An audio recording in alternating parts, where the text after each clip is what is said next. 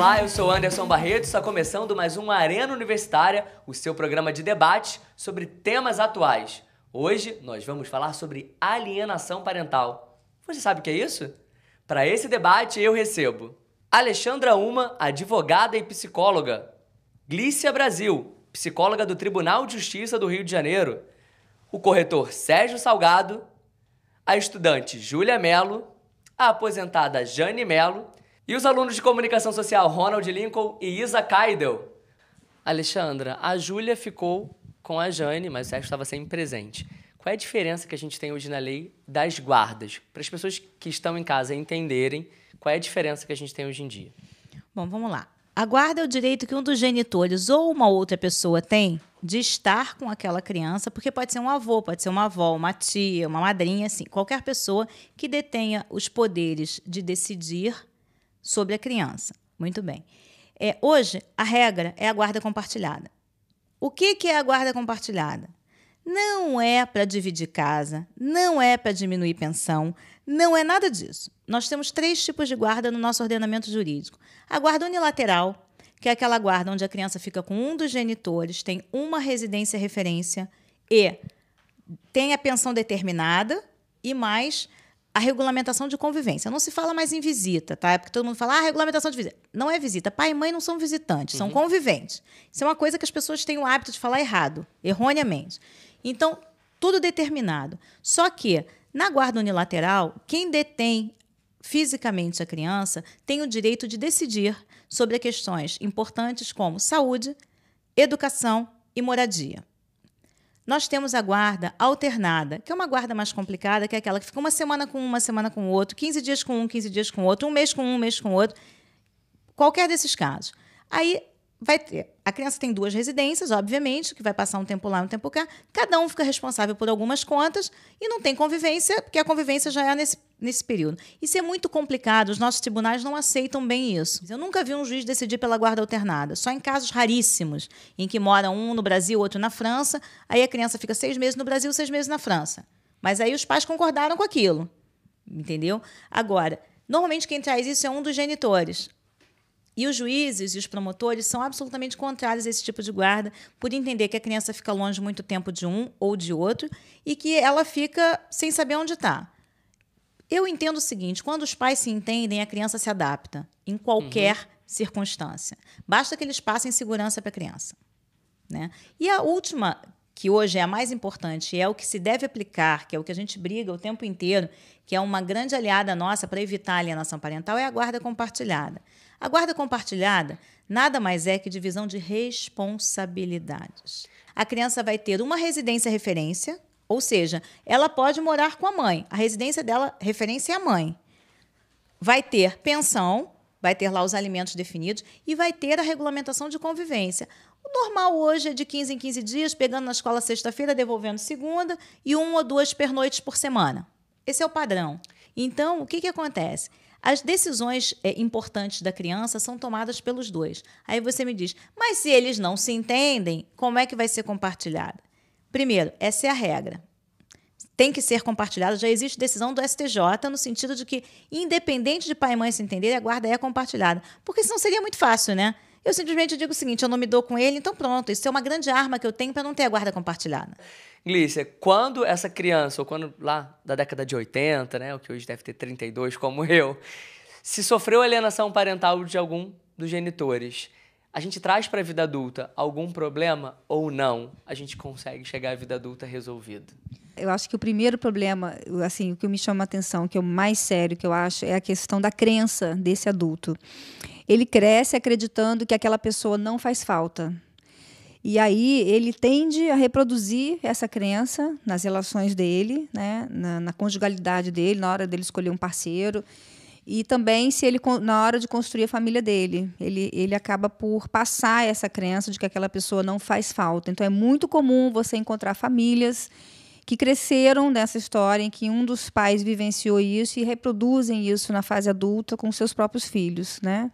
Porque essa criança, na realidade, ela, ela passa a acreditar que ela foi abandonada, que ela foi deixada de lado, que aquela pessoa não gosta dela, que aquele pai ou aquela mãe não gostam dela. Então, isso gera consequências na autoestima.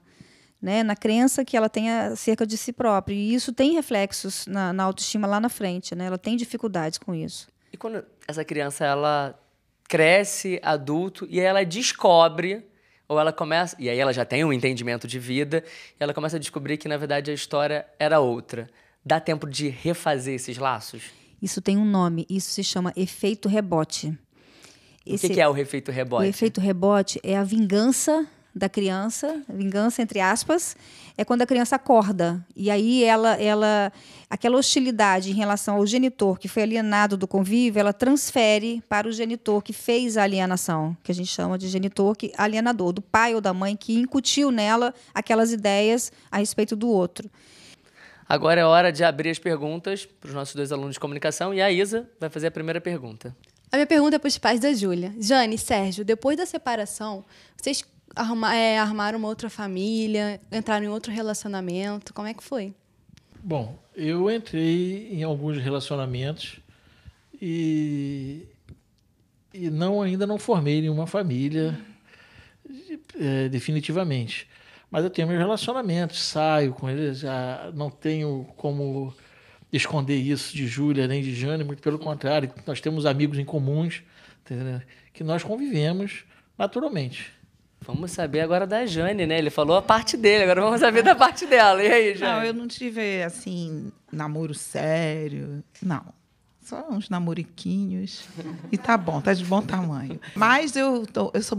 Assim, eu tenho minha família, tenho meus amigos. Eu já cantei na noite. Então, é muita, muita atividade. Aí não dá muito tempo para namorar. Será que esse é um dos segredos deles? Agora vamos lá, o Ronald tem uma pergunta.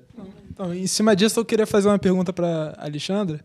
É, eu gostaria de saber se um novo relacionamento na vida dos pais é, pode estimular essa alienação. A primeira coisa que acontece, é, o primeiro grande marco, eu acho que na, na, de início de alienação é quando um dos genitores, o outro arranja uma namorada ou um namorado. Isso é assim flagrante. O comportamento muda. Uh, início diz assim: ela não quer mais ir com o pai, ele não quer mais ficar com a mãe, porque e no final das contas você sabe que é aquele sentimento de posse de todo ser humano que dificilmente consegue conviver nessa harmonia, né? Então é, é claro que o outro na relação atrapalha um pouquinho, mas em determinados pontos até ajuda, né? Porque é mais uma pessoa para cuidar, mais uma pessoa para gostar do filho, divide um pouco mais para um bom, para uma boa relação, eu acho que isso é fantástico. Para quem não tem boa relação, qualquer pingo vira né, um mar, né? É, a gente tem, na verdade, um excelente exemplo, né? Deles ju se juntarem com essa cabeça, com essa ideia de que eles tinham a criação de um ser humano que eles iam criar para a vida, mas que eles tinham que criar juntos, mesmo separados. Agora, não existe receita de bolo. Com a convivência do trabalho do dia a dia de vocês, né? Psicóloga, como advogada, que, que vocês podem deixar de dica? O que ele deve fazer para ele não prejudicar, na verdade, o bem maior que ele tem, que é o filho? Bom, eu vou falar como advogada. Tá? Eu acho, primeiro ponto, né, as situações devem ser regularizadas de imediato. Quanto, é, muitas vezes as pessoas dizem, ah, deixa a poeira baixar. Deixa... Não, não deixa. Regulariza, porque é uma forma de minimizar os danos futuros. Então, toda vez que você for procurar um profissional Assim como a gente procura um médico bom, que tem empatia, o dia que você for procurar um advogado, tente procurar alguém que não, não queira briga, que queira pacificar, porque as brigas são emocionais. E as crianças sofrem muito com isso. Então, o bom advogado de família é aquele que não quer uma vitória, mas sim um acordo. Porque quando você deixa um juiz decidir a sua vida, você assina um atestado de incompetência. Então, eu, eu entendo que é procurar um bom profissional para fazer bons acordos e que as crianças possam conviver com isso bem, preservando sempre a criança. Né? Em relação ao aspecto emocional, é, é muito importante é, que, que aquele casal consiga separar a, as questões que são de casal, as questões conjugais, e as questões que são de pai e mãe, as questões parentais. Então, o primeiro ponto, respira fundo, muita calma nessa hora. E aí para para fazer esse exercício. O que eu, o que eu vou dizer para o meu filho é necessário que eu diga? Ele, ele precisa saber? Porque muitas vezes você dá informações para o filho, você fala coisas que dizem respeito à intimidade do casal, à questão do divórcio, e o filho não precisa saber disso. Então, eu acho que o exercício é de você conseguir separar bem as questões, a- as suas queixas, as suas mágoas, o seu ressentimento de, de ex-mulher e de ex-marido. E pensar sempre no que possa ser bom para o filho. Isso não tem uma regra, isso não está escrito em lugar nenhum. Isso é bom senso, isso é amor, isso é sentimento de pai e de mãe. Isso é, isso é intuição, a gente não aprende em lugar nenhum. Mas e- e- o exercício é esse, é de se colocar no lugar do filho e, e pensar no efeito que uma declaração sua gera na vida daquela criança, né? Chegamos ao final do Arena e esse tema é um tema importante, afinal está falando sobre ser humano e cada um pensa diferente do outro. O mais importante é que os pais possam pensar, agir e trabalhar para o bem maior, que é o filho deles. Eu vou aproveitar para dar parabéns a Jane e o Sérgio por souberam se entender, mesmo separado, mesmo longe um do outro. Criaram muito bem a Júlia. Parabéns, Júlia, pelo, pelos pais que você tem. Quero agradecer a Alexandra, a Glícia, Ronald e Isa. Hoje a gente tentou aqui, na verdade, fazer um debate, mas é muito mais que um debate, é levantar informação. Você de casa que vai definir e decidir o que, que você faz com ela. O Arena chegou ao final e a gente se encontra numa próxima edição.